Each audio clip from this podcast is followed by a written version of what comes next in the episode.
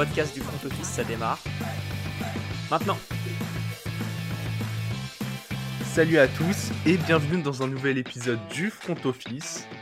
Avant d'aller plus loin, on tenait à tous vous remercier pour le soutien sur Twitter, ça fait euh, vraiment plaisir. Et aujourd'hui, comme toujours, je suis avec Alex. Salut Alex. Salut Jérôme, salut à tous.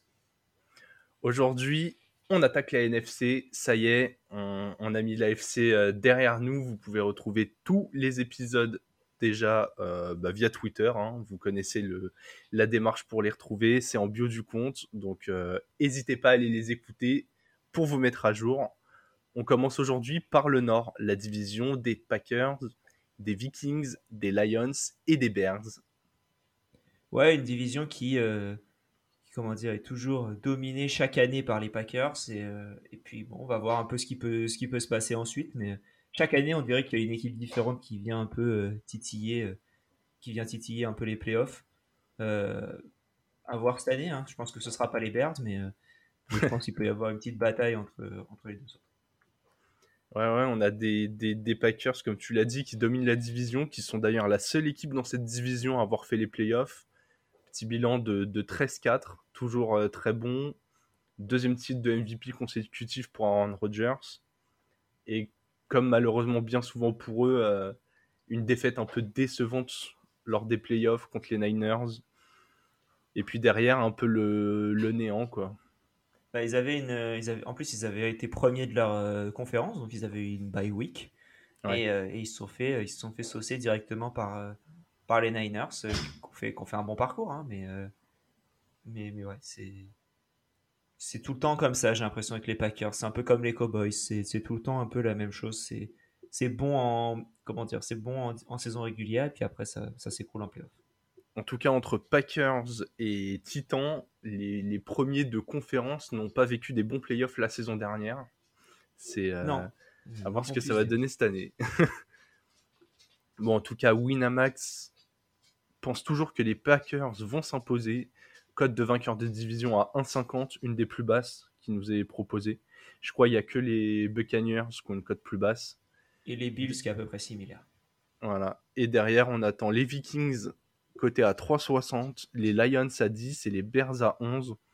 On en avait un peu parlé sur l'épisode euh, AFC Sud, mais euh, voir les Bears à 11, je suis presque surpris qu'ils soient entre guillemets aussi bas. Et je les attendais plutôt autour de, de 25. C'est. Euh, et 25, j'aurais pas pris la cote, hein, mais. Ouais, oui, oui, dans tous les cas, n'importe quel euro misé sur les Bears sera un euro de perdu. Donc voilà. Bon, on va attaquer avec le favori de cette division, les Packers, les Packers qui ont perdu euh, leur receveur historique, Alex.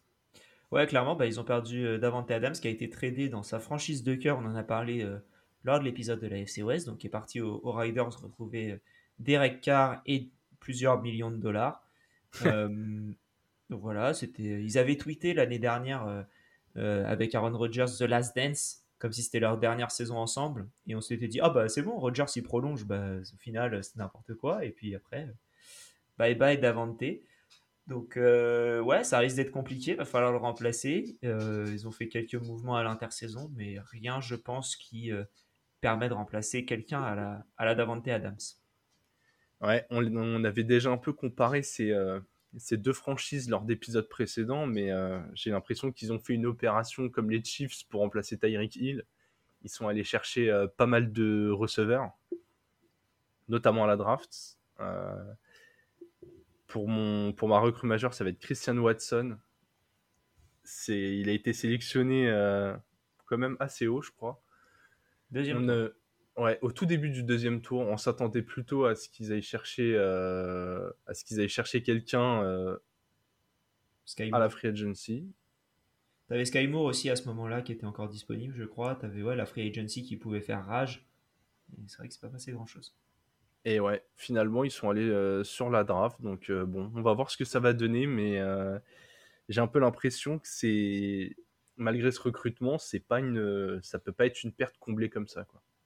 Non, et puis surtout, il n'y a pas que Davante Adams qui est parti, il y a aussi MVS qui est parti aux, Chiefs.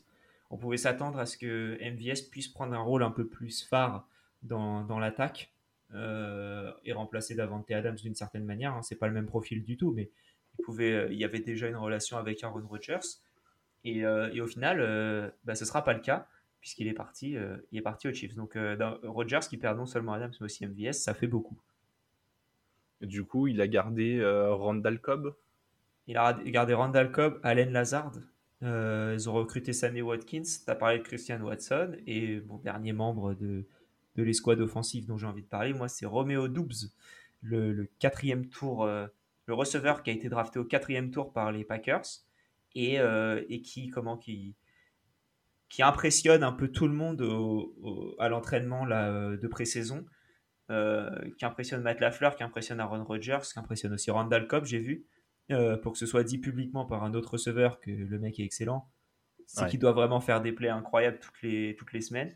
Ça risque de mettre un peu de temps, je pense, à se mettre en place. Mais, euh, mais je pense qu'une fois que ce sera, ce sera bien mis en place, ce sera, ce sera très bon. Et il peut y avoir une, une, bonne relation avec Aaron Rodgers, je pense, à ce niveau-là. Donc, euh, donc plutôt cool. Ouais, ouais, c'est exactement ce que j'allais dire. J'allais dire en même temps, quand tu es un rookie receveur, que tu arrives et que le mec qui t'envoie le ballon, c'est Aaron Rodgers, je pense que ouais, les conditions pour commencer ta carrière sont pas mal, quoi. Là, euh, bah, les mecs, ils ont juste à courir leur tracé et attendre les bras, et normalement, la balle tombe à peu près au bon endroit. Donc, euh, ouais, s'ils ont du talent, qu'ils arrivent à créer de la séparation. Euh, on a vu hein, la saison dernière, je crois que Rogers, il a joué un ou deux matchs sans, sans Davante Adams. Bah, ça avançait quand même, quoi. Pas aussi bien qu'avec Davante, forcément, mais. Mais tu vois, l'année dernière, ils avaient drafté Amari Rogers aussi, qui euh, à peu près dans les mêmes eaux que, que Romeo Doubs, pardon. Et au, final, ça n'a pas été euh, pas été un franc succès pour le moment. Peut-être que ce sera mieux aussi. Hein, donc, euh, il y a du talent, je pense, au niveau de, de cette escouade offensive de receveurs. Il faut juste qu'il y en ait un qui arrive à prendre le dessus, je pense, sur les autres, et ça pourra le faire. Ouais, Aaron Rodgers ne voulait pas d'un autre A Rodgers qui fasse des stats sur la feuille de match. Ça aurait pu lui coûter un peu d'argent. Donc... Euh. C'est impossible. bon, en tout cas, cette équipe euh, a quand même du talent. Et ils vont pouvoir s'appuyer sur, euh, sur quelques cadres pour espérer gagner cette division. Je vais commencer avec mon joueur clé parce qu'il va prendre un, rôle de, de, plus en plus gros dans cette équipe, je pense, avec le départ de Davante Adams. C'est Aaron Jones donc Aaron Jones qui est, qui est le running back et qui depuis 2-3 euh, saisons euh, a vu de la concurrence arriver sur son poste. Et pourtant, donc euh, la concurrence d'Edgy Dillon, et ça ne l'empêche pas de produire. Ça ne l'empêche pas de produire du tout. En fait, si en... bah déjà, on va... je vais parler un peu fantasy maintenant, mais il produit plus de points fantasy parce que sur le terrain, il fait plus de réceptions quand Edgy Dillon est aligné à côté de lui.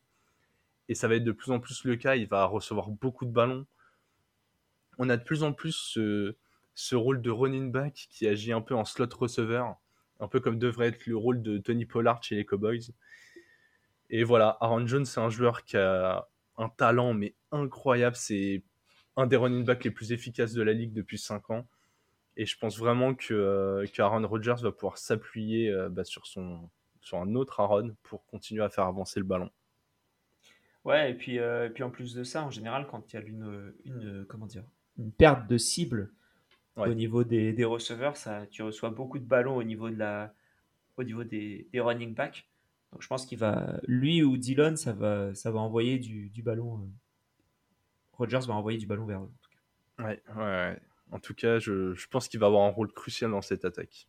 Toi, Alex, t'es de l'autre côté de la ligne?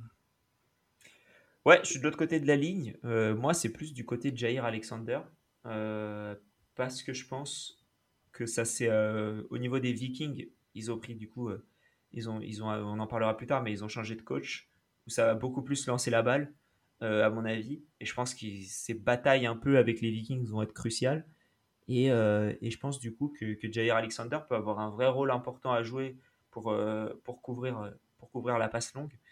Et, et je pense que ça peut être bah, le joueur clé au niveau de la défense, parce qu'au niveau de l'attaque, on ne sait pas trop qui ça va être. Euh, donc il va falloir un leader au niveau de la défense, et je pense qu'il peut très clairement l'être. Ouais, et puis tu as parlé des duels avec les Vikings. Je pense que l'attaque des Lions va aussi avoir des arguments à proposer en termes de receveurs. Hein. On a vu la, la saison 1 euh, de, de Amon Rassan Brown. Donc ouais, de toute façon, dans cette ligue, euh, avoir des bons cornerbacks, ça devient vraiment indispensable Je pense que c'est un poste qui là commence à atteindre un peu son apogée et ça m'étonnerait pas que ça dure encore un petit bout de temps. Quoi. On n'est pas prêt de retrouver une NFL qui avance surtout à la course. Quoi. Bon, sur le, sur le banc, très très peu de changements, euh, sauf au poste d'offensif coordinateur, ce qui, est, ce qui a quand même son importance. On garde Matt Lafleur en tant que head coach, mais un, un, autre coach va donner euh, ses ordres à Aaron Rodgers pour faire avancer la balle. Alors, c'est quelque chose qui va te plaire, c'est une promotion interne. C'est l'ancien euh, coach rushing des, des, Packers qui prend la place de Nathaniel Hackett qui est parti au niveau des, au niveau des Broncos pour devenir le head coach. Donc, il va y avoir, je pense, une, comment dire, quelque chose d'assez euh, uniforme, je pense, au niveau de, ce qu'on a déjà vu. Après, ce qui est intéressant, c'est euh, c'est ouais, le, coach qui prend ce. qui a la promotion et pas, par exemple, le coach des quarterbacks, tu vois. C'est coach de la course. Quand tu sais que cette équipe a deux très bons coureurs, en plus, il gérait aussi la ligne offensive, on peut aller vers un, un léger euh, changement de philosophie euh, où, le jeu des Packers passe beaucoup plus au sol. Et tu vois, limite, euh, ça me rassure un peu parce que je trouve que cette équipe elle a des arguments pour avancer au sol. Et c'est un, peu ce qui lui manquait d'être ce genre d'équipe capable de gagner du temps. Quand en playoff, ils perdent contre les Niners, ouais, bah, ils perdent contre une équipe qui, qui bouffe le chrono. quoi. Elle, court à faire les jeux de 3-4 yards, aller chercher des premières tentatives à les mecs ils font 4 yards, 4 yards, 3 yards, hop, première tentative, ils ont déjà fait écouler 2 minutes 30 du chrono, ils t'ont bouffé, euh, ils t'ont bouffé un, un, cinquième du carton. Et je pense que si les Packers arrivent à faire ça, et pas seulement avoir des jeux rapides avec Rodgers qui avance, euh, même s'il sait très bien le faire, ça va apporter un peu de variété et, et ça mettra encore plus en valeur le jeu d'Aaron Rodgers. Ouais, ça va fatiguer les défenses surtout. Ouais. Et du coup, euh, Vegas croit toujours que les Packers vont gagner cette division. Euh, ils sont d'accord avec Winamax, c'est bien, c'est rassurant. Les bookmakers à travers le monde s'accordent. Et ils ont mis un over-under à 11,5 victoires. Alex, question simple, comme toujours, vont-ils réaliser plus ou moins de victoires que ce total? Bah Pour moi, ce sera plus. Euh, ça m'a étonné quand j'ai mis plus. Euh, parce qu'en fait, j'ai regardé le calendrier et je me suis dit, OK, il y a 4 matchs difficiles. Euh, selon moi, pour eux, euh, par rapport au niveau des Packers. Euh, parce qu'ils vont jouer les Cowboys, les Rams, les Bills et les Bucks, en gros. Plus, ils vont jouer les Dolphins une fois, mais pour moi, c'est pas le même niveau encore. Et à part ça, c'est des matchs qui, pour moi, sont, sont assez abordables pour eux. ou du moins, je les vois favoris. Donc, si tu prends 4 matchs que tu retires, imaginons ils les perdent tous, que je vois pas encore, mais tu as quand même 17 matchs dans une saison, ça te fait 13 victoires. Entre guillemets, facile. Il a, jamais de match facile en NFL. Il peut toujours y avoir des erreurs. Enfin, l'année dernière, ils ont perdu contre les Lions en fin de saison. Mais... Ça m'étonnerait pas en tout cas qu'ils soient au-dessus. Et, c'est plus par rapport au calendrier que par rapport à l'équipe que je les vois au-dessus de 11,5. Ouais, ouais, je comprends l'idée. Moi, je les mets. Je les mets en dessous, mais vraiment parce que je trouvais le, 11-5 un poil élevé à 10-5, je mettais au-dessus. Je pense qu'ils vont faire 11 victoires. Et pour moi, euh, tu vois, 11 victoires, si le fond de jeu me plaît beaucoup plus, je préfère largement ça. Je pense que euh, on aura l'occasion d'en parler après, mais que la division va être un poil plus accrochée et qu'il y a moyen de laisser, euh, de laisser échapper un petit match, par exemple contre les Vikings, voire encore un petit match contre les Lions qui vont progresser. Ça avec un, Ouais, avec les quatre matchs difficiles, et puis comme tu l'as dit, t'es jamais à l'abri d'un accident. Allez, Vraiment, je mets en dessous, mais euh, parce que je crois plus en, une progression de, deux des trois autres équipes de leur, division que, euh, que parce que je doute de leur talent. Sur le terrain de la fantasy, les Packers ont toujours été euh, une équipe productive. Est-ce que ça va continuer maintenant que Aaron Rodgers n'a plus d'Avante Adams? On dirait oui, Alex. C'est. Peut-être on va dire. Euh, moi, joueur que. Au moins, peut-être. que j'ai envie d'aller chercher, moi, c'est plus Alan Lazard, euh, dans le sens où il coûte rien. Euh, je pense que ça va... c'est le receveur, en tout cas, qui a le plus de. Bah, qui a déjà un historique avec Aaron Rodgers, ce qui n'est pas le cas de la plupart des, autres. Et il coûte rien parce que personne ne sait qui va être le receveur 1 pour Aaron Rodgers. Donc, je pense que c'est un bon pari à prendre. Et même si je préfère quand même ton pic. Ouais, Ouais, moi, bah, j'aime bien Allen Lazard aussi, mais j'ai l'impression qu'il y a une grosse hype autour de lui.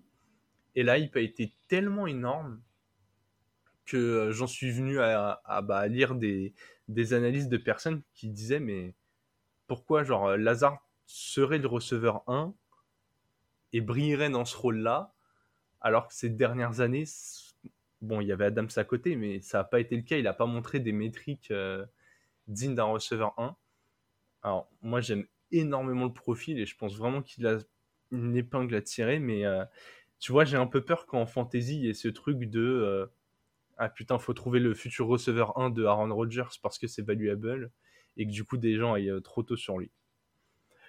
Moi de mon côté, ça va être AJ Dillon. Je pense que euh, il a montré d'année en année que sa progression était, était très bonne. Il n'y a pas de raison que ça continue pas. On a, comme je le disais tout à l'heure, un, Aaron Jones qui pourrait recevoir plus de, ballons à la passe et pourquoi pas avoir euh, plus souvent les deux alignés sur le terrain. J'ai l'impression que les deux brillent plus quand ils sont ensemble. Je pense qu'on va avoir beaucoup de formations avec euh, deux running backs, deux receveurs et un tight end. Et je pense que J. Dillon euh, aura beaucoup de ballons près de la ligne, près de la goal line. Donc voilà, pour le prix qui coûte, c'est un de ces receveurs 1 bis qui en plus peut prendre un up énorme si, si Aaron Jones avait un pépin. Et, je l'avais déjà évoqué dans un, dans un épisode précédent quand j'avais rebondi sur ton choix de, de prendre Heinz chez les Colts. Quitte à prendre un joueur qui n'est pas le running back 1, autant prendre un joueur qui contribue même en étant le running back 2. Bon, on a fait le tour pour, la, pour les Packers. Il va être temps de s'attaquer à la deuxième équipe de cette division au niveau des cotes, les Vikings. Cette équipe qui, euh, depuis, euh, je dirais, 3-4 ans, déçoit éternellement. On a l'impression qu'il y a un peu de matériel et ils n'arrivent pas à, passer ce cap-là. Même si, recrue majeur pour toi, Alex, on va attaquer par ça tout de suite parce que c'est un changement énorme. Ouais, bah oui, pour moi, la recrue majeure, c'est pas une recrue euh, de type joueur, mais une recrue de type entraîneur. Puisque Kevin O'Connell, l'ancien offensive coordinateur des Rams, qui, euh, qui, arrive en tant que head coach et qui arrive et qui amène en même temps euh, une partie de sa clique euh, offensive pour être le, le comment dire le, le, offensive coordinateur et qui prend un autre défensif coordinateur. Donc changement complet de comment dire de, de, cette équipe au niveau du coaching. Et je pense que ça fera pas de mal parce que Mike Zimmer c'était bien, mais je pense que c'est un peu dépassé dans une dans une ligue qui tout pour la passe. Je pense que c'est pas mal en plus. Bah, as Justin Jefferson, T'as Adam Thielen, t'as un, un, running back qui peut attraper le ballon. Euh, et Kirk Cousins qui est un, qui un bon quarterback, euh, qui a un bon quarterback plus, j'ai envie de dire. Qui a un quarterback. Euh, c'est factuellement correct. et donc, donc je pense en tout cas que voilà, c'est il a les arguments, il a les, il comment dire, les armes pour développer un jeu attractif au niveau de, Minnesota. Ouais, c'est pas mal de, commencer par le coaching dans cette équipe. C'est vrai qu'ils ont changé les trois postes très très importants. Il a emmené euh, Wes Phillips dans ses bagages, pareil, euh, qui faisait partie des, des, coachs offensifs de cette équipe. Et ils ont pris l'ancien défensif coordinateur des Broncos, qui sont plutôt réputés pour être une bonne défense. Donc c'est vrai qu'on a, euh, on a du gros changement sur le banc. Et, et ouais, comme tu l'as dit, pas mal d'aller chercher le, l'ancien coach offensif des Rams quand on a une arme comme Justin Jefferson, quoi. C'est un peu. Euh, maintenant, c'est lui le receveur alpha de cette division, quoi. Maintenant qu'il n'y a plus d'Avante Adams. Euh. Ouais, ouais. Et puis, euh, ouais. T'as un... argument pour dire que c'est le receveur alpha de la ligue aussi, hein. Donc. Ouais, ouais, ça se défend. Parce que j'allais dire de la conférence, et puis après, je me suis rappelé qu'il y avait Cup dans cette conférence, mais je pense que clairement, il top 2, top 2 de la, de la. Comment dire top 2 de la conférence euh, sans problème et pas loin d'être top 2 aussi de, de, la ligue. Ouais, ouais. En tout cas, il, il, a des arguments et ce qu'il montre sur ce début de carrière, c'est assez impressionnant. Moi, je vais passer de l'autre côté du ballon et je pense que cette recrue, elle est d'autant plus importante qu'elle affaiblit un concurrent, c'est Zadarius Smith, euh, ancien linebacker bah, des Packers. Aller chercher un, joueur qui avait quand même un impact dans la défense de ton principal euh, rival de division, pour moi, c'est le genre de move que tu attends d'une équipe ambitieuse. Donc voilà, c'est un recrutement qui me plaît. En plus, on a, assez critiqué la défense des, Vikings depuis 2-3 ans. Hein, parce que je, tape beaucoup sur, sur Kirk Cousins, mais il est loin d'être le seul responsable. J'en suis bien, bien conscient. Il a besoin d'avoir une équipe qui, de l'autre côté du ballon, est capable d'arrêter les attaques adverses. Là, ça va être ça a été renforcé. Les, Vikings, en fait, ils ont plus de, ils ont plus d'excuses pour, euh, ne pas être dans la course au playoff. Ils n'ont pas le droit de faire encore un 8-9 dans une conférence qui, voilà, franchement, on souffle hein, par rapport à l'AFC. Euh, c'est bien compliqué. Ils sont dans une division où les Packers viennent de perdre leur principale arme offensive et où il y a les Lions qui sortent d'une saison à 3 victoires et les Bears qui ont réussi à s'affaiblir alors qu'ils étaient déjà faibles. Donc, bon, au bout d'un moment, euh, ouais, si, là, si tu vas pas chercher 4 matchs de division, c'est compliqué. Je pense qu'en en dessous de en dessous 4 victoires dans cette division, il y a un échec quelque part. Surtout que euh, on n'a pas identifié beaucoup de pertes. Voilà, il y en a une majeure. On a cité le même joueur. Je vais te laisser en parler, Alex. Euh, ouais, ouais c'est Mason Cole qui est le, center du coup de, cette équipe, qui était, euh, et qui est parti renforcer la ligne offensive des Steelers. Voilà, pour une équipe qui a envie de, protéger son quarterback, je trouve que voilà, de perdre ton, ton center titulaire, bah, c'est un peu un petit peu dommage.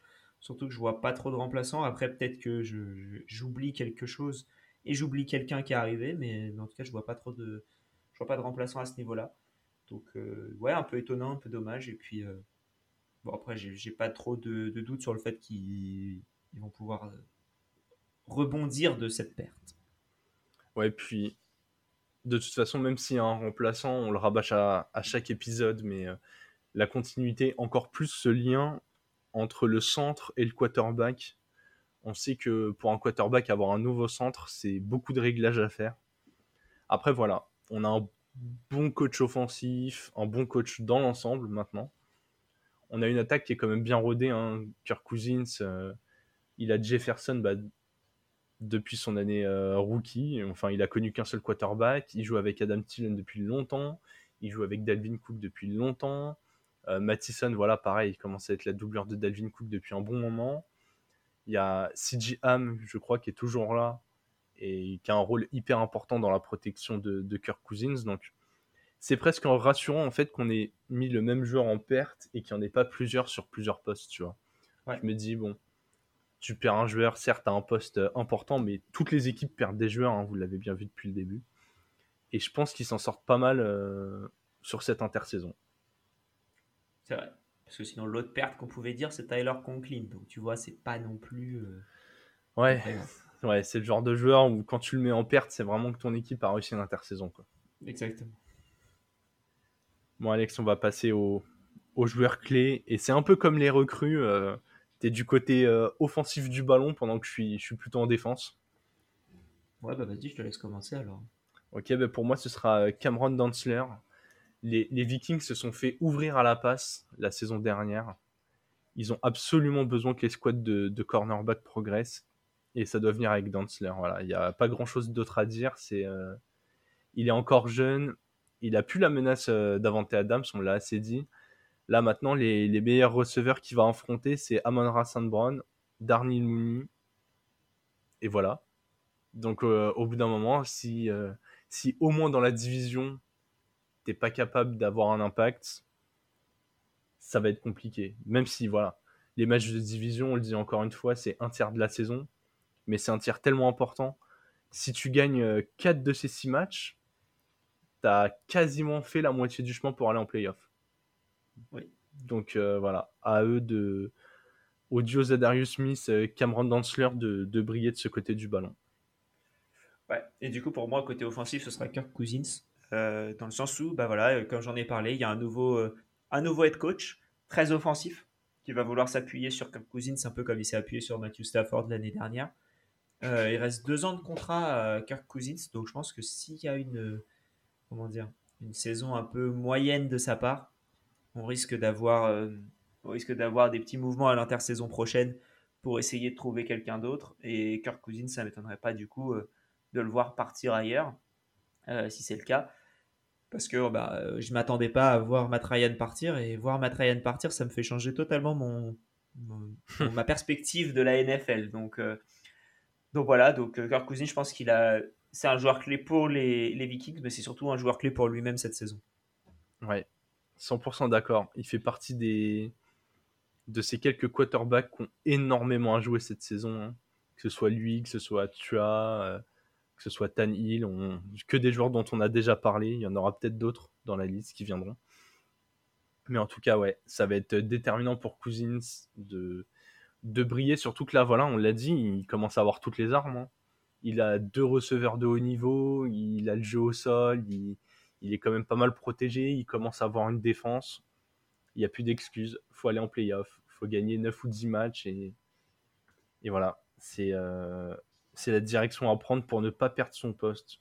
J'ai dit 9 ou 10 matchs, Las Vegas te propose 8,5 en cut. Est-ce qu'ils vont gagner plus ou moins de 8,5 matchs, Alex? Euh, Moi, ce sera plus. Euh, je les vois gagner 9 matchs, mais pas plus que ça non plus.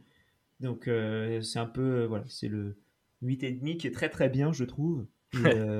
c'est celui où tu vas chercher une cote à 9,5 pour dire en dessous. Quoi. Ouais, ouais d'accord. Ce sera au-dessus pour moi. Et je suis pas capé à 9. Je pense qu'ils peuvent éventuellement aller à 10. Cet effectif a du talent. Euh, Justin Jefferson va encore progresser. Et comme je l'ai dit, c'est maintenant le, receveur alpha de cette division.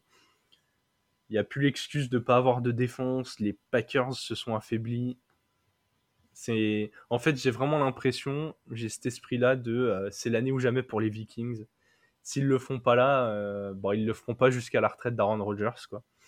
Donc euh, c'est soit ils le font maintenant, soit ils en ont encore pour 3 ans à être dans, dans l'ombre des Packers et espérer prendre euh, une petite place en 6 ou 7ème de conf pour sauter directement contre une, contre une grosse équipe. Donc vaut mieux pour eux que ça marche. Yes. Bon, en tout cas, on n'a pas de doute sur le, sur le jeu à la passe euh, des Vikings, puisque euh, en fantasy, on, va prendre un receveur chacun. Je te, je te laisse parler du tien. On, a assez vanté son talent. Pourquoi tu vas bah, le chercher en fantasy? Je vais le chercher en fantasy parce que je trouve que son prix est encore trop bas par rapport à sa valeur. Euh, je crois qu'il tombe environ au 7-8e pic général en draft, Justin Jefferson je pense qu'on peut aller, enfin, ça m'étonnerait pas que, enfin, tu peux aller le chercher plus haut, quoi. Pour moi, euh, tu, prends, tu prends Jonathan Taylor dessus, tu prends Christian McCaffrey au-dessus. Et après, euh, enfin voilà, quoi, c'est, on hésite. T'as Cooper Cup où tu vas hésiter un peu. Euh, et, puis voilà, t'as Eckler peut-être, mais voilà. C'est, pour moi, c'est un peu dans le même, c'est dans le même tiers que cela. Et je pense qu'en 8, bah, si tu peux le choper en 8, tu le prends direct. En 7, pour moi, tu le prends. En 6 aussi. En, en 5 aussi. Et en fait, en 4, 4 euh, et 3, t'hésites. Quoi. Donc euh, voilà, je pense que c'est une valeur très forte là. Et, euh, qu'on ne perçoit pas ah, parce que tu le prends toujours à ton premier tour. Mais, mais voilà, je pense qu'il tombe assez bas et il ne faut pas hésiter à le prendre. Ouais, non, mais je suis totalement d'accord hein, pour donner un peu les, les, coulisses de tout ça dans notre fantasy perso. voilà, j'ai le 1.4, tu as le 1.5. Euh, et, c'est vrai que derrière le duo euh, Taylor-McCaffrey, euh, on est un peu là, ok, est-ce qu'on prend un des running backs, lequel se détache, est-ce qu'on prend un receveur, est-ce que c'est forcément Cooper Cup Ouais, je suis assez d'accord avec toi que le prendre fin de premier tour. pour ça que j'ai hésité à le dire d'ailleurs, hein, parce que je voulais pas que tu me prennes mon... Je voulais pas que tu prennes Jefferson en 4, moi ça me ferait chier. Hein. Ah, je... je commence à avoir une, une stratégie. Est-ce qu'elle commence par un receveur? Ah on verra ça euh, début septembre euh, lors de la draft. Non, mais en tout cas, je suis 100% d'accord avec toi. Je pense que euh, tous ceux qui peuvent drafter Jefferson entre le 1.7 et 1.10 font une affaire énorme. Ouais, clairement. En 1.5 et 1.6, c'est déjà génial. Et à partir de 1.4, genre, faut commencer à être un peu sûr de toi. Quoi. C'est ça. Ou avoir ouais, avoir une stratégie où, tu sais où prendre tes running back, machin. Euh.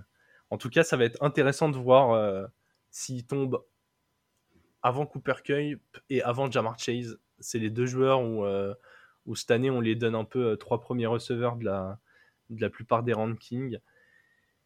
Et j'avoue que j'ai un peu de mal à faire une hiérarchie entre les trois. je pense que les trois peuvent briller. Donc, euh, donc ouais. Comme Cooper Cup, c'est quand même euh, The valeur sûre. On aura tout le temps d'en parler quand on s'occupera de la NFC West. Eh bien, pour moi, ce sera euh, son, voisin Adam Thielen. tu l'as dit, avec Kevin O'Connell, va y avoir plus en plus de passes. En tout cas, beaucoup plus qu'avec Mike Zimmer. Et Kirk Cousins, c'est un, un, quarterback qui ne court pas, mais qui, par contre, peut envoyer 4500 yards sans problème. Je veux bien que Justin Jefferson euh, fasse ses 1500 yards et 8 touchdowns et, et qu'il laisse 1300 euh, yards et 7 TD à Adam Thielen, tu vois. Je pense qu'au prix d'Adam Thielen, ça, va être, euh, ça peut être vraiment une des values incroyables. Il a, en plus, ouais, il a cette expérience, il a ce truc où où en plus il va jouer les cornerbacks 2 et quand tu vois son talent euh, c'est assez incroyable hein. il, a, il a régulièrement été receveur 1 de, de, cette équipe donc euh, j'ai aucun doute à aller chercher Thielen au prix où il coûte surtout quand tu le compares avec les, avec les receveurs 2 de pas mal d'équipes tu vois par exemple je vois qu'on en a parlé il y a pas longtemps euh, pour la saison à venir je préfère prendre Adam Thielen que Hunter Renfro et pourtant il joue à côté du même genre de Ouais, Adam Thielen, c'est un peu le même profil qu'un Robert Woods. Où t'es fatigué de, le prendre. Euh, enfin, t'en as marre, c'est tout le temps la même chose. Euh, mais au final, enfin, il est, il est pas excitant. Mais euh, oui, il, est pas excitant, ouais. C'est-à-dire que même quand il faisait ses saisons où il faisait 100 yards tous les matchs, personne n'en voulait. Enfin, oui. de le trader et personne n'en voulait. Donc, parce que oh c'était ouais, bien, ouais il fait 6 matchs, c'est bien, mais le prochain, il va faire 30 yards. Depuis le prochain, il faisait 140. Et puis après, tu disais, ouais, mais vas-y, le prochain, il va faire 10 yards. Et il faisait 110. Enfin, c'était, c'était impressionnant. Donc, ouais, genre, je comprends le. Je pense que Tien, c'est toujours une bonne valeur en draft. Et au pire, même si. Même si c'est pas, c'est, pas ça, c'est quoi que tu aurais pu prendre à la place Ouais. En tout cas, tu vois, on a fait déjà deux équipes dans cette division. Et euh, en termes de draft, je trouve les joueurs des Vikings plus intéressants que ceux des Packers cette année. Ouais, c'est ça, je suis d'accord. Bah, tu... ouais. Oui, cette impression qu'il y a un potentiel de d'aller chercher des vainqueurs de ligue un peu plus euh, un peu plus élevés. Ouais, à part Aaron Jones, moi que je, oui. je vais essayer de drafter dans chaque ligue que j'ai. Euh, mais, c'est vrai qu'à part ça, les Packers, si je peux les esquiver, je les esquive. Ouais, je suis assez d'accord. La hiérarchie niveau receveur est, pas assez claire. Bon, on va attaquer un peu euh, des équipes qui, en tout cas, euh, l'année dernière étaient dans, le fond de la ligue. On va commencer par les Lions, qui ont mis euh, plus d'une demi-saison avant de gagner un, match, pour finalement finir en, 3-13-1. Donc, une, des rares équipes à avoir fait un match nul. Bah, de toute façon, ils sont que deux, Lions et, Steelers. ils ont fait 3-13 en dehors de ce match nul, et pourtant, on avait l'impression de voir une équipe combative qui, ouais, enfin, leur match était pas dégueulasse, quoi. Ah, c'était intéressant, c'était cool. Euh, voilà, ça attaquait, ça défendait, mais, euh, mais voilà, ça manquait de talent, malheureusement, dans, dans cette équipe. Et euh, Surtout bah, en défense. Voilà, donc du coup, c'est un, peu, un peu compliqué, mais ils ont essayé de se, de se renforcer à l'intersaison et surtout au niveau de la draft avec un joueur qui est notre recrue majeur pour tous les deux. Je te laisse en parler. Yes, et ouais, c'est ça, quand t'es mauvais, bah, du coup, t'as un, as un haut choix de draft et ils sont allés chercher euh, Aidan Hutchinson. Alors, la draft passée, il y avait, euh, on avait du mal à dégager un numéro 1 clair. Mais Hutchinson, est, euh, c'est ouais, c'est quand même un bon choix, franchement. On a Ils l'ont pris en deux surtout. Hein. Ouais, ouais, il, en fait, le truc, c'est 1, 2, franchement, les 4-5 premières places, on savait pas trop ce qui allait tomber en fonction des besoins des équipes. Et ils ont eu Hutchinson en 2, et c'est vrai qu'il était attendu en 1. En tout cas, c'est ce qui était énormément sorti euh, à 2-3 semaines de la draft. J'ai envie de dire, quand tu prends en 2 un joueur qui est attendu en 1, c'est déjà de la value. Qu'est-ce qu'on c'est assez compliqué de parler de lui déjà bah, parce que voilà, c'est un rookie. On ne sait pas encore quel impact il va avoir sur le terrain. Mais qu'est-ce qu'on attend de lui pour une saison 1 dans cette défense? Est-ce que, est que vraiment c'est le genre de joueur où tu as l'impression, euh, comme Chase Young au moment de sa draft chez Commanders, où, euh, le mec doit arriver et, avoir un, impact tout de suite Ou est-ce qu'on sait que la draft était un peu, euh, un peu moyenne et finalement ils ont pris le talent, mais mais ça faudra peut-être attendre 3-4 ans pour voir l'impact réel. Quoi. Non, je pense qu'il va, comment dire, il va faire, il va faire du sale, je pense. il a très bien démarré d'ailleurs contre un match de, enfin de, comment dire, de, pré-saison contre les Falcons. Là, il a fait un, très bon début. Donc non, non, je pense que clairement, il, il va arriver et voilà, c'est on va voir un peu ce que ça peut être, mais je crois que pour démarrer, on a, vu, on a vu plus difficile comme, euh, comme planning, donc euh, je vais juste vérifier avant de dire des conneries. Mais oui, voilà, ça joue les Eagles, les Commanders pour démarrer, pas les lignes offensives les plus fortes, je pense. Ouais. Euh, donc voilà, donc je pense que ça peut être intéressant. ça va être intéressant comme, comme joueur. Il vient déjà de, du Michigan, donc pour lui, ça va pas lui changer le, climat. Donc, donc ouais, non, non, c'est il peut avoir un bon impact dans une franchise qui a du temps. Ouais, qui a du temps et j'ai envie de dire qu'il peut difficilement, j'allais dire qu'il ne peut pas, mais qu'il peut difficilement faire pire que la saison dernière en termes de résultats. Donc, ouais, euh, il y a du, du, positif à prendre. Et l'autre élément euh, rassurant, c'est du côté des pertes. J'ai l'impression que euh, on n'a pas de pertes vraiment insurmontables. Alors moi, j'ai mis pour le coup une perte pas forcément insurmontable comme tu dis, mais euh, c'est plus Anthony Lynn au niveau du, coaching. Parce que moi j'avais trouvé cette équipe vraiment intéressante, donc qui était offensive coordinator et qui est parti. Euh, je trouvais l'équipe des, Lions intéressante de manière euh, au niveau de l'attaque. Et perdre l'offensive coordinateur, je trouve ça dommage, surtout que tu le remplaces par une promotion interne. Certes, c'est bien, mais c'est l'ancien coach des Tiden. Et comment dire Notre ami euh, Hawkinson, euh, TJ Hawkinson, avec un gros talent, n'a pas été très très très bien développé, je trouve, et surtout l'année dernière. Ah, tu trouves? Ok. Euh, ouais, je trouve. Après, on verra. Hein. Ok, non, non, mais ouais, je suis pas tout à fait d'accord avec toi sur Hawkinson. Hein. Avant, sa... Avant sa blessure, je pense qu'il était top 5 des... des Titans, au moins à la réception, parce que il est plus doué dans ce domaine-là que, que pour le bloc ou quoi que ce soit. Donc, euh, Alors, ce que je veux dire, c'est que surtout, je trouve qu'il n'a pas progressé sur, depuis son arrivée dans la ligue plus que ça. Ouais, ça c'est vrai. voilà, j'ai plutôt l'impression, j'ai plutôt l'impression, pardon, que ça stagne et, et de l'avoir pour toute l'attaque ce, ce, coach. Après, peut-être que c'est un très bon coach, mais de ce que j'en ai vu, en tout cas, ça me, ça me déçoit un petit peu. Donc euh, voilà, je pense que l'expérience d'Anthony Lynn était intéressante à ce niveau-là et donc je trouve ça dommage qu'il soit parti. Bah, c'est très bien que euh, que tu parles d'expérience, je, me sers de la passe décisive. Pour moi, la perte majeure, c'est Trey Flowers. Alors, c'est pas, c'est pas le genre de joueur que tu as envie de garder dans une équipe en, reconstruction parce que, ouais, c'est, c'est un joueur qui a déjà quelques années dans la ligue. Ouais, quand tu reconstruis, tu as envie de pouvoir donner du temps et de la place à tes jeunes. Mais encore une fois, je pense que se débarrasser des joueurs d'expérience, c'est pas non plus toujours le bon plan.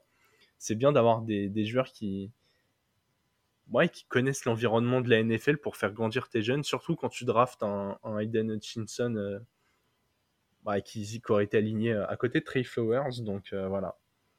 C'est encore une fois ce, cette perte d'expérience qui me, qui me titille un petit peu. Bah, surtout qu'ils l'ont cut, quoi. Donc, oui, oui c'est ça.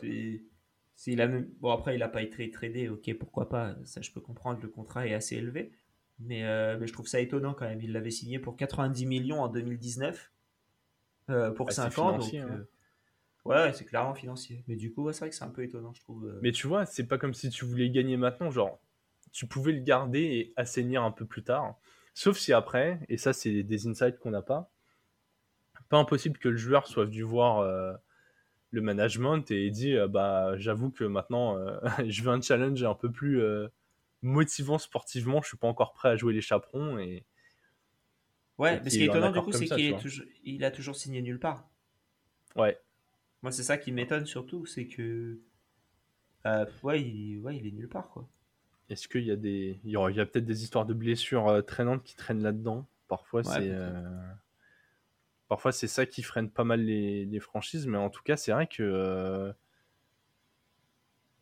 Après, il des fois, il manque un peu de consistance, mais euh, il était bon dans la défense des Pats. je trouve qu'il avait un impact assez correct dans, la défense des Lions. Je suis toujours assez surpris de le, de le voir disponible et, qu'il l'ait coupé comme ça. Donc, euh, Donc voilà, je pense encore une fois que sur une équipe en reconstruction, il aurait pu apporter. Certes. Bon, cette équipe a quand même des, joueurs sur lesquels euh, s'appuyer, des joueurs clés, bien qu'ils soient jeunes. C'est euh, assez rare pour le dire, mais là, euh, on va citer deux joueurs qui sont encore très jeunes. Ouais, bah, deux joueurs qui ont été leur, leur pic numéro 1, entre guillemets, enfin leur, leur, leur pic majeur. voilà, exactement, des, des, récentes drafts. Moi, je vais parler du offensive tackle Penny Sewell, qui est arrivé la saison dernière et qui n'a pas fait une saison particulièrement folle. Du On l'attendait meilleur, ouais. Voilà, qui m'a pas impressionné plus que ça. Euh, mais voilà, c'est ta première année dans une ligue. Donc, euh, donc je pense que voilà, on n'attendait pas non plus à ce qu'il fasse euh, exceptionnel, exceptionnel, mais peut-être un peu mieux. Et je pense que là, voilà, il peut, peut s'améliorer. Il va y avoir plus d'armes à l'extérieur. On n'a pas parlé de, de Jamison Williams qui est arrivé, le, le rookie receveur. Euh, qui, est encore, un peu blessé encore. Je crois qu'il va rater plusieurs semaines pour démarrer la saison. Mais il va y avoir plus d'armes euh, au niveau de l'attaque. On va falloir protéger un peu plus notre ami Jared Goff. Et je pense qu'il peut, voilà, il peut être euh, le joueur qui protège encore plus son quarterback. Ouais, c'est bien que tu parles d'un, d'un jeune joueur qui a tout approuvé. C'est la même chose pour mon joueur clé c'est Jeff Okuda, le, cornerback, qui était le troisième choix de la draft 2020. Donc il a été quand même choisi euh, très très haut. Et malheureusement, alors première année, je crois, il a joué que, que 9 matchs. Et la saison dernière, il a joué un seul. Il s'est blessé dès le premier match. Il s'est fait le, tendon, le tendon d'Achille. Euh, ils ont quand même mis un haut pic sur un poste assez clé. C'est un joueur qui, avant la draft, paraissait euh, assez monumental sur ce poste. Il va du coup rentrer en ce qui est censé être son année 3. Donc voilà, même s'il a été blessé, ça fait deux ans qu'il baigne dans, l'univers de la NFL. Et c'est vrai que souvent, que ce soit en NFL ou dans les autres sports américains, cette année 3, c'est un peu une année clé. Souvent, tu es à peu près au milieu de ton, euh, de ton contrat rookie. C'est là où il faut que tu commences à montrer que tu peux euh, produire en NFL. Je pense que c'est un joueur qui a tout le talent qu'il faut. Il faut qu'il se remette des blessures. Et va absolument falloir qu'il brille. Vu qu'on l'a dit, hein, la défense des Lions l'année dernière, elle était mauvaise. Si Hutchinson euh, a vraiment l'impact qu'il a dans, qu'il doit avoir dans le front 7 et que Okuda devient un vrai cornerback 1, on aura déjà une bonne base. On en a parlé plusieurs fois en backfield et front 7. Ce sera déjà une première base. L'attaque tournait déjà pas mal, donc euh, je pense que les Lions doivent se rassurer tout de suite sur le fait est-ce qu'on a notre cornerback 1 pour l'avenir ou pas? Et ça va être euh, hyper intéressant de le voir évoluer. Ouais, je pense que ça va pas être la saison la plus dure pour lui pour, euh, pour se remettre un peu dans le bain parce que voilà, il y a eu des pertes. On a parlé d'Adams notamment qui est parti, donc euh, notamment tes deux matchs contre les Packers vont être un peu plus simples que de te faire avoir sur chaque play par, par Davante Adams. Ouais, ouais. Au lieu, de, au lieu d'avoir quatre matchs horribles, il en aura que deux. Du coup, il s'en sort, euh, s'en plutôt pas mal. En tout cas, euh, Las Vegas stable quand même sur une euh, progression. Ils ont mis l'over-under à 6,5 victoires pour une équipe qui vient d'en faire 3. et pourtant, Alex, nous sommes optimistes.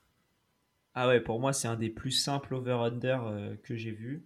c'est pour moi, ce sera over.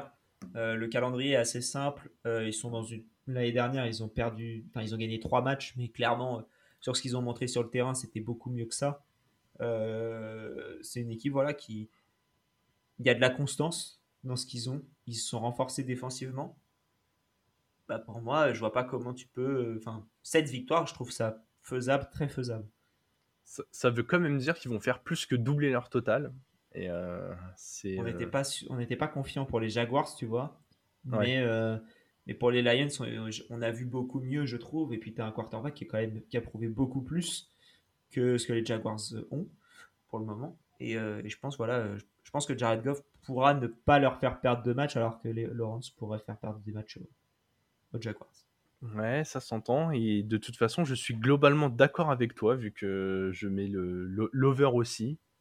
Je pense que les Lions peuvent être une bonne surprise. Plus je vois comment cette équipe évolue, et plus j'ai l'impression que c'est quelque chose qui se fait de façon assez euh, logique. En plus, tu l'as dit, c'est pas le c'est pas le pire calendrier, une division qui s'affaiblit un peu. Euh, on va parler du, dernier larron après, mais euh, normalement, les Bears, voilà quoi, ça, de, ça devrait pouvoir être une cible assez simple pour eux. Donc, tu prends deux victoires ici, plus un calendrier assez simple. Rien ne t'interdit d'aller chercher ou les Packers ou les Vikings une ou deux fois. Franchement, euh, si tu gagnes déjà trois matchs dans cette division, c'est pas mal. Et tu as fait aussi bien que l'année dernière, rien que dans la division. Donc il y a largement de quoi euh, faire les, faire les 7 victoires. Je, suis d'accord. Bon, en fantasy, après avoir fait le euh, duo de receveurs des Vikings, on va s'attaquer à un autre duo. Ouais, on va s'attaquer au duo des running backs, visiblement. Donc, toi, encore une fois, tu prends le deuxième. moi, je prends le premier. même raison un peu que Justin Jefferson. DeAndre Swift, il, au début de l'intersaison, il était plus au milieu, fin du deuxième tour. Plus ça va, plus il augmente. Euh, donc là, je pense qu'il est au début du deuxième tour. Bah, je pense que c'est toujours une valeur. Pour moi, tu peux le choper au premier tour et ce serait pas choquant. Euh, enfin, attention, vous dans le premier tour. Mais euh, dans une Ligue à 12, tu le récupères au 10 ou 11e. Je pense que tu as plus intérêt à faire ça que de prendre un receveur alors que le gap entre les, les receveurs que tu peux avoir est un peu plus faible.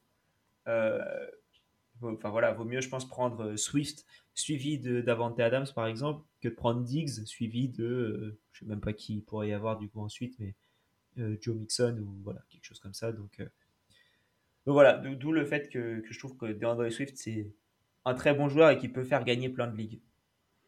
Ouais, je suis assez d'accord. Et du coup, je vais te poser une question très simple, vu qu'on en a parlé dans cet épisode. Aaron Jones, d'Andre Swift, lequel tu prends dessus de l'autre?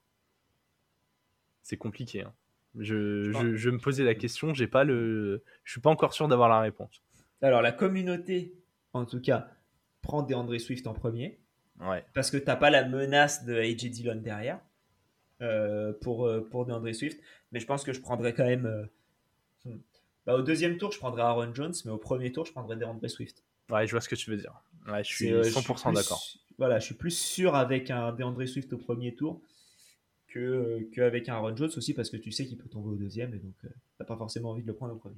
Ouais, je comprends la logique. En fait, c'est pas qu'une question de production, c'est aussi une question de comment vous construisez votre équipe, de qui évalue à quel, euh, à quel poste. En tout cas, euh, ouais, j'avais envie de te poser cette question parce que c'est deux profils dont on attend un peu, un peu la même chose. Donc, Et tu disais qu'il n'y avait pas la concurrence des G. Dillon. moi, je vais parler de Jamal Williams.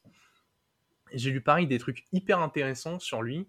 Notamment le fait que, par exemple, la saison dernière, quand il jouait, en tout cas, il portait le ballon 12 ou 13 fois par match. Donc ça impacte quand même euh, pas mal la production au sol éventuelle de Swift. Et surtout, alors la stat qui m'a vraiment plu et où je comprends son utilisation, Jamal Williams n'a fumble le ballon qu'une seule fois en carrière, pas la saison dernière, en carrière. Donc c'est vraiment un des coureurs les plus safe de la ligue on sait qu'il va pas euh, recevoir de passes, il n'est pas du tout là pour ça. C'est un joueur euh, puissant qui casse des lignes. Très clairement, c'est le mec à qui vous voulez donner votre, euh, votre troisième et deux et que vous voulez envoyer tout droit en étant quasiment sûr qu'il va passer cette ligne. Là où quand vous avez Swift et Goff à côté qui doit prendre une décision, Goff il est capable de jeter une, une crêpe parce qu'il sait pas s'il doit lui mettre dans les mains ou lui faire une passe. Donc voilà, je, en, vrai, Jamal Williams, la même logique qu'Edge Dillon.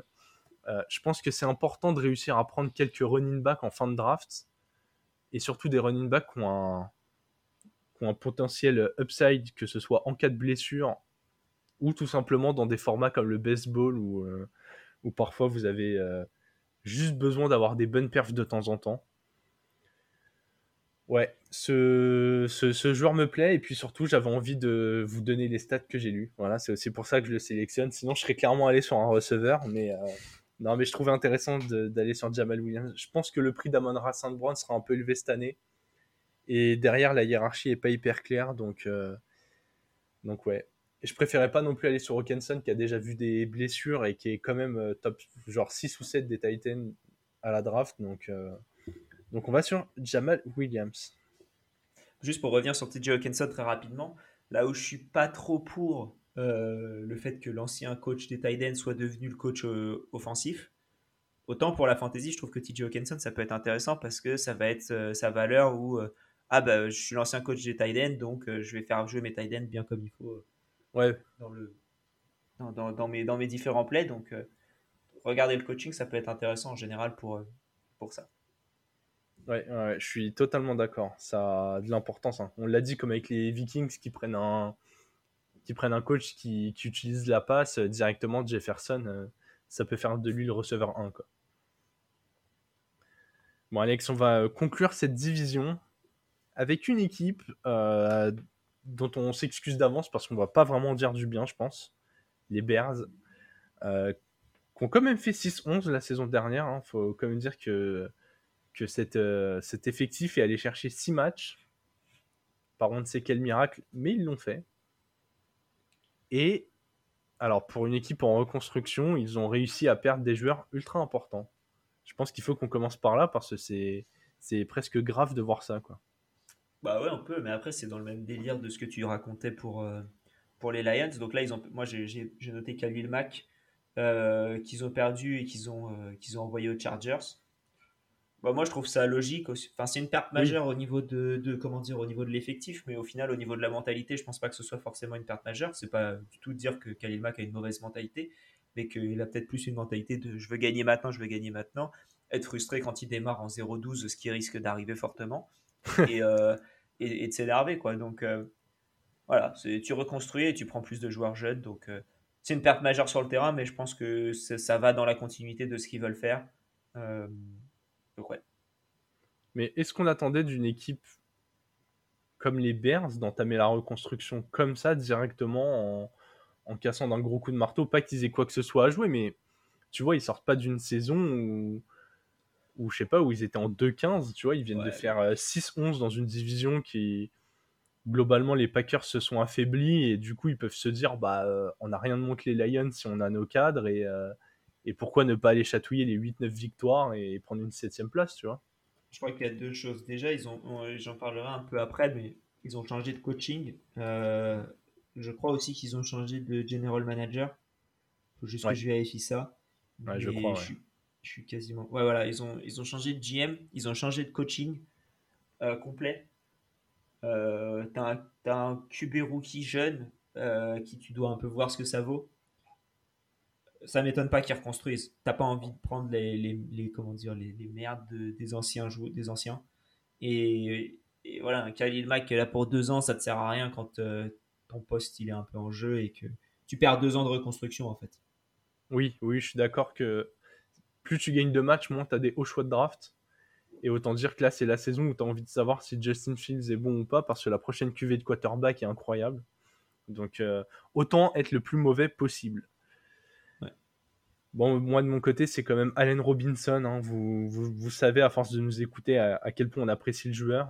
Alors, Darnell Mooney s'est révélé être un receveur euh, tout à fait compétent, mais euh, il est ultra mal entouré. Allen Robinson sort d'une mauvaise saison là-bas, mais euh, ouais, je trouve ça dommage. C'est euh, après les receveurs ont été sont payés de plus en plus cher, donc je comprends l'idée aussi, mais c'est vrai qu'en termes de en termes de talent, tu laisses tout de côté quoi. Là, en fait, cette preview elle est un peu particulière parce qu'on ne cherche pas à dire à quel point l'équipe va briller, mais pourquoi elle a pas envie de briller quoi. Du coup, c'est euh, c'est assez compliqué de présenter des recrues majeures et d'être euh, d'être euh, à fond pour eux quoi. Même si au final euh, les deux recrues qu'on a mis vont dans cette logique. Ouais, bah moi j'ai mis Matt Eberflus du coup le, le nouveau head coach qui était l'ancien défensif coordinateur des Colts. Alors rien que ça déjà pour moi c'est une valeur ouais. une valeur de qualité. en plus de ça, ils prennent, parce qu'on on va faire tout le, tout le coaching en même temps, ils prennent Luke Getsy, qui est l'ancien coach des quarterbacks des Packers, donc euh, plutôt valeur un peu, un peu sûre. Hein. Et, euh, et, enfin, un ancien, euh, pour le, le defensive coordinator, ils ont pris Alan Williams, qui est l'ancien defensive back coach des Colts et des Lions. Donc voilà, c'est hein. tu, changes, tu changes tout le coaching qui est, plutôt pas mal. Surtout, tu te sépares de Matt Nagy, qui c'est pour moi c'est la, voilà, la meilleure recrue, c'est absence de Matt Nagy. ils auraient pu, ils auraient pu remplacer par euh, n'importe qui, je pense, ça aurait été une bonne, une bonne chose, à part par Adam Gase. Mais sinon, à, part, à peu près n'importe qui aurait été une bonne, une bonne recrue. Donc voilà, euh, je, pense qu'ils vont dans le bon sens, mais que cette année, ça va dans le mur. J'ai une seule remarque à faire sur ce changement de coaching. Je pense que Luke Getzi va devoir s'acheter des lunettes parce que passer de Aaron Rodgers à Justin Fields, je, je pense qu'il va avoir flou pendant un bon moment. hein. Oui, c'est oui. Ça, ça risque d'être assez compliqué. Euh, pour moi, ce sera Kyler Gordon, euh, un cornerback supersonique. Euh, vraiment, ses qualités de vitesse ont, euh, ont surpris pas mal d'observateurs. Et je pense que entamer une reconstruction par un, un très bon cornerback, c'est pas une mauvaise idée dans cette ligue. Donc voilà, je, je tenais à souligner le choix intéressant qui, qui va dans l'optique de ce qu'on dit de euh, pour l'instant on perd, on n'a pas on n'a vraiment pas besoin de, de chercher à gagner. On veut des jeunes, voir ce que ça vaut et, et c'est plutôt intéressant d'avoir mis un nouveau coach et, et de lui avoir donné des jeunes euh, directement. Un rookie, du coup, euh, au pris Ouais. au deuxième tour. Ouais, deuxième tour pour un cornerback, c'est euh, s'il est aussi talentueux que, que ce qu'on entend, ce sera un ce sera un très bon choix. Ouais. Et ben moi, je vais parler d'un autre joueur qui a été pris au deuxième tour, cornerback euh, des Bears, mais en joueur clé. Euh, et ce sera Jalen Johnson, euh, qui pour moi, du coup, ça peut faire un très très bon duo avec Kyler Gordon. Mm. Euh, bon, ça, ça, ça vaut pas d'autres duos de corner dans la ligue qui sont, je pense notamment à Xavier Howard et Byron Jones. Mais euh, voilà, mais c'est toujours très bien, je pense, d'avoir euh, deux bons corners dans ta ligue, enfin dans ton équipe surtout, euh, pour, euh, pour contrer encore une fois des- les, deux dont on a mentionné. Euh, comment dire? Quand tu as le, le duo euh, Thielen-Jefferson, toutes les armes que tu peux, tu les prends hein, pour les contrer. Donc, euh, Ouais. Voilà. Et, et voilà. Et je pense que ils vont se faire ouvrir les, les Bears cette année. Totalement. Donc, il va, au niveau du corner, il va pas beaucoup voir la balle être lancée contre lui. Mais en début de match, il peut être très important parce que ça va lancer au début de match contre les Bears et après, ça va beaucoup courir. Donc, s'il est bon dans l'impact au niveau des premiers cartons, il peut laisser les, les Bears dans quelques matchs avant de, de perdre au final, mais, mais au moins de, dans quelques matchs être, être présent. Je, me- je me dis que si la défense arrive à être correcte, euh, je serais presque optimiste pour les Bears. Quoi. Non, quand même pas. J'irai peut-être pas jusque-là. Ce sera, ce sera une équipe défensive, hein, ça l'a toujours été, et je pense que ça le restera. Et, euh, mais ouais. En tout cas, ton, ton joueur clé sera, sera capital dans, dans l'attaque des, des Bears. Ouais, Justin Fields, là je pouvais vraiment pas euh, citer un autre nom. Il a eu une euh, année 1 un peu euh, compliquée. On a vu des bonnes choses. Il a ce profil euh, quarterback moderne qui est capable de courir, qui lance vraiment pas si mal. Et surtout, il a une top connexion avec son receveur 1, euh, Darnell Mooney. La, fin de saison dernière était vraiment euh, rassurante. Après, comme on, l'a dit euh, il y, a, quelques minutes, la prochaine classe de quarterback, elle est exceptionnelle attention à son poste. Si les Bears font le pire bilan de la ligue, euh, je pense pas qu'ils passeront à côté de Bryce Young, qui est, prévu vraiment comme un prospect incroyable. Et d'ailleurs, même s'ils font le, même s'il fait une bonne saison, mais qu'ils ont quand même le pire bilan de la ligue, il pourrait quand même perdre son poste. Je pense qu'en vrai, dans une équipe euh, mauvaise qui va qui va enfin avoir euh, en face d'elle une, une grosse cuvée de quarterback, il a tout un intérêt à faire les meilleures perfs possibles, ne serait-ce que dans l'idée d'une euh, bah, d'une autre équipe qui partirait sur une reconstruction et, euh, et qui pourrait trader pour lui. quoi. J'ai un peu peur pour son avenir à long terme chez les Bears. Du coup, je me Ouais. dis, même s'il est vraiment cette saison, elle va être importante pour lui parce qu'il doit montrer qu'il est très très bon et donner envie à une équipe euh, bah, d'aller le chercher, une autre équipe qui reconstruirait et, et qui aimerait le profil. Yes. Bon, Alex, tu as déjà parlé du coaching staff. Nous allons donc directement passer aux projections de Las Vegas. Vegas qui, qui propose 6,5 victoires en tant que cut, exactement le même que les Lions. Et encore une fois, nous sommes d'accord. Ah ouais, pour moi, euh, je, je me demande, tiens, je me demande quel aurait été le cut où j'aurais mis au-dessus. Parce que là, du coup, pour moi, c'est clairement en dessous. Euh, je pense qu'à 3,5, 3,5, j'aurais ouais. hésité à mettre en dessous quand même. Donc, euh, je pense 2,5, voilà, j'aurais mis au-dessus très sereinement. Mais, euh, mais ouais, c'est. Est-ce que ta phrase est en train de dire que, que, que tu les vois faire et- très exactement 3 victoires? Je les vois faire euh, en 3, ouais, 3 ou moins. On va Ah oui, dire. 3 au moins. Pff, ouah, la saison qui va être dure pour les fans des Bears. Mais après, euh, peut-être que la saison, elle va être dure pour nous parce qu'au final, les Bears vont faire une grosse saison. et, euh, et, on va se manger des réflexions toute l'année parce qu'on n'y croyait absolument pas. Quoi. Mais, euh, ouais. Après, moi, je préfère des bonnes surprises comme ça qu'une équipe que je voyais très très bonne et qui s'écrase complètement. Hein. C'est vrai.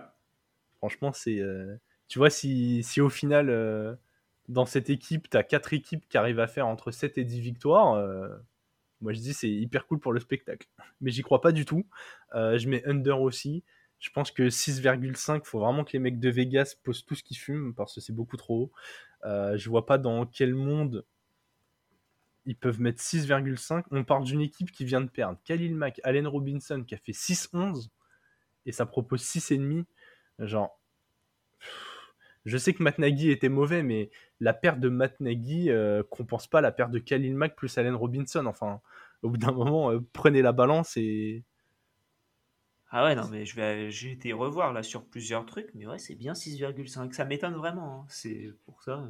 Après, j'ai pas tout le calendrier en tête, mais je veux dire, même avec un calendrier idéal, il y a beaucoup d'équipes qui sont, euh, qui sont plus performants qu'eux. Après, là où je comprends euh, que le cut soit un peu haut, c'est que les bookmakers disent bah, ils jouent deux fois les Lions, je vois pas pourquoi euh, ils battraient pas deux fois les Lions. Mais même avec ça, et tu gagnes trois autres matchs à côté, t'es à 5, quoi. Je veux dire dans le meilleur scénario, tu es à 5 ou 6, mais je vois pas dans quel monde tu passes le 6,5. Ouais, tu vois, là, euh, si je regarde un peu, j'essaye de comparer un peu sur différents endroits. Et euh, tu as aussi du 4,5, tu as du 5,5 et tu as du 6,5. Quoi. Donc, euh, Ah, mais les voir à 5 victoires, genre pour moi, 5 victoires, c'est le, le scénario positif. Hein. Pour ah moi, t'es les tu commences à perdre, tu vois la cuvée de quarterback, tu dis bon, bah les gars, on, sort les tanks et les chars d'assaut, puis on avance comme ça. Hein. Ouais. Et pourtant, il y a quand même quelques joueurs qui pourraient être intéressants en fantasy dans cette équipe. Ouais, bah surtout pour moi, euh, comment, au niveau des, bah, du receveur, du coup, tu en as parlé un peu de Darnell Mooney, mais qui a, été, qui a bien prouvé la saison dernière qu'il pouvait être un receveur 1 pour, euh, bah, pour ses Bears, qui faisait des très bons matchs, des, gros plays de temps en temps. Et, voilà, et je pense qu'il peut être très intéressant à récupérer.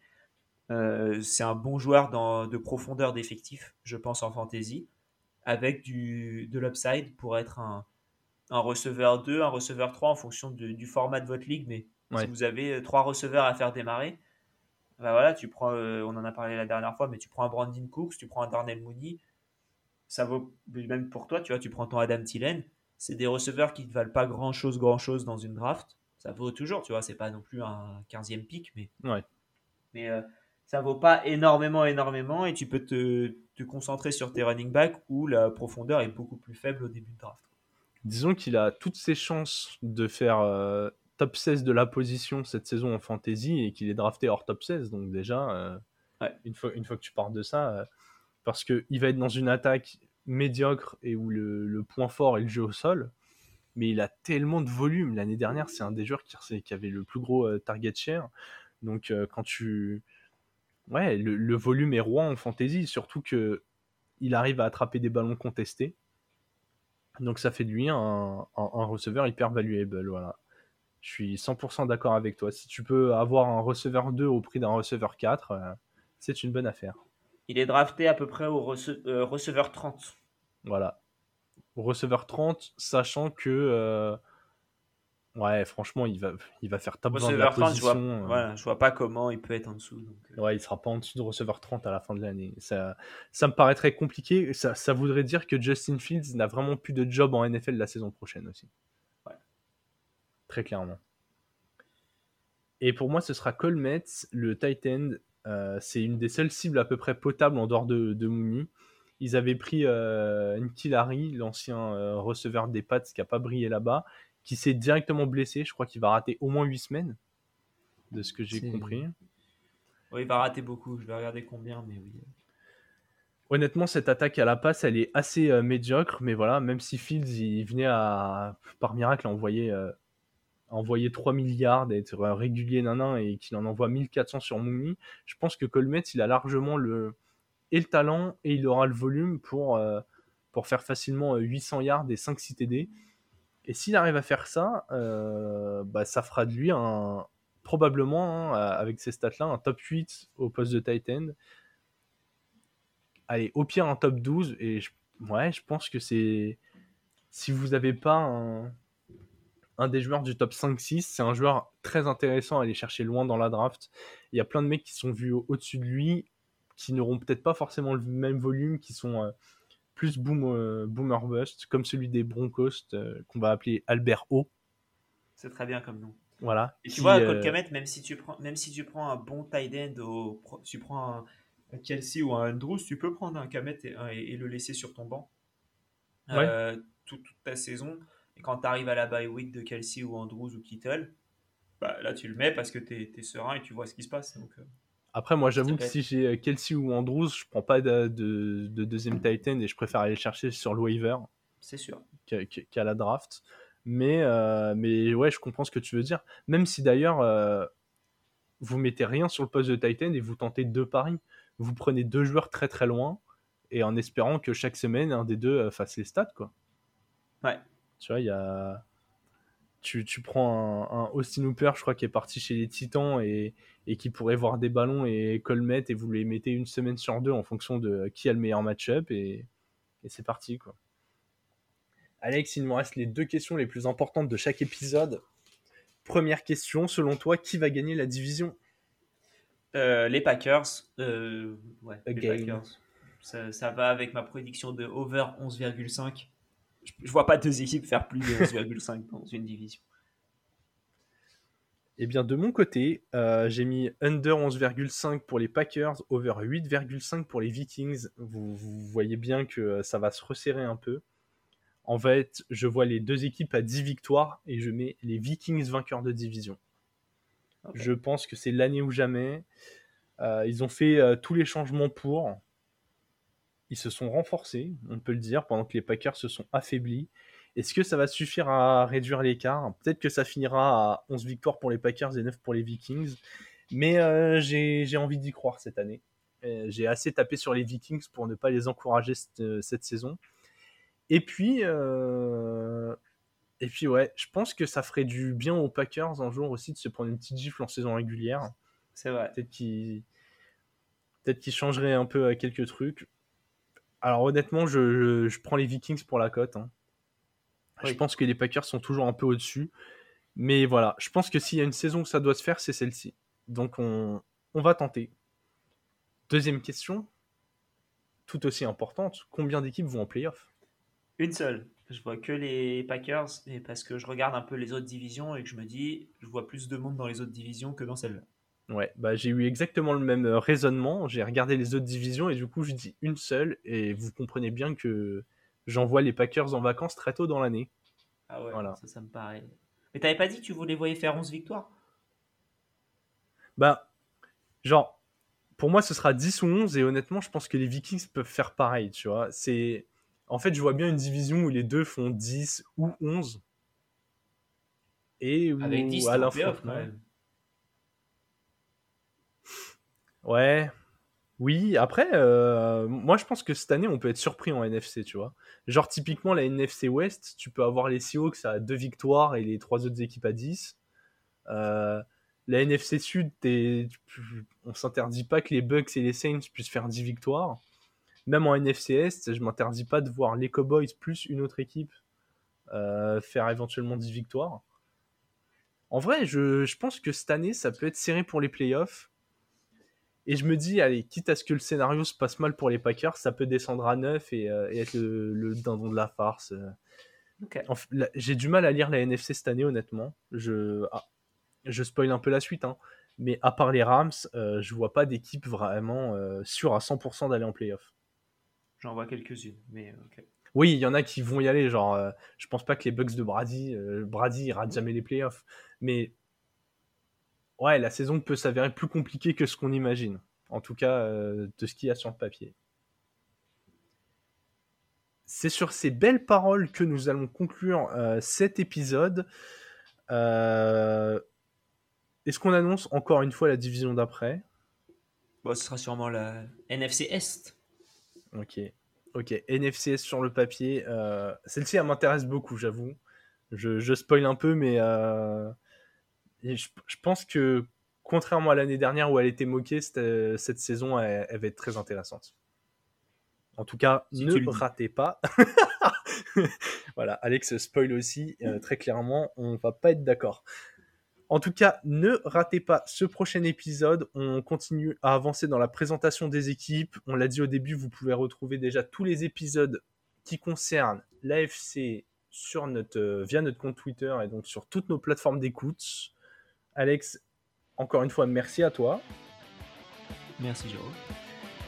Je vous souhaite à tous une très très bonne écoute et vive le football.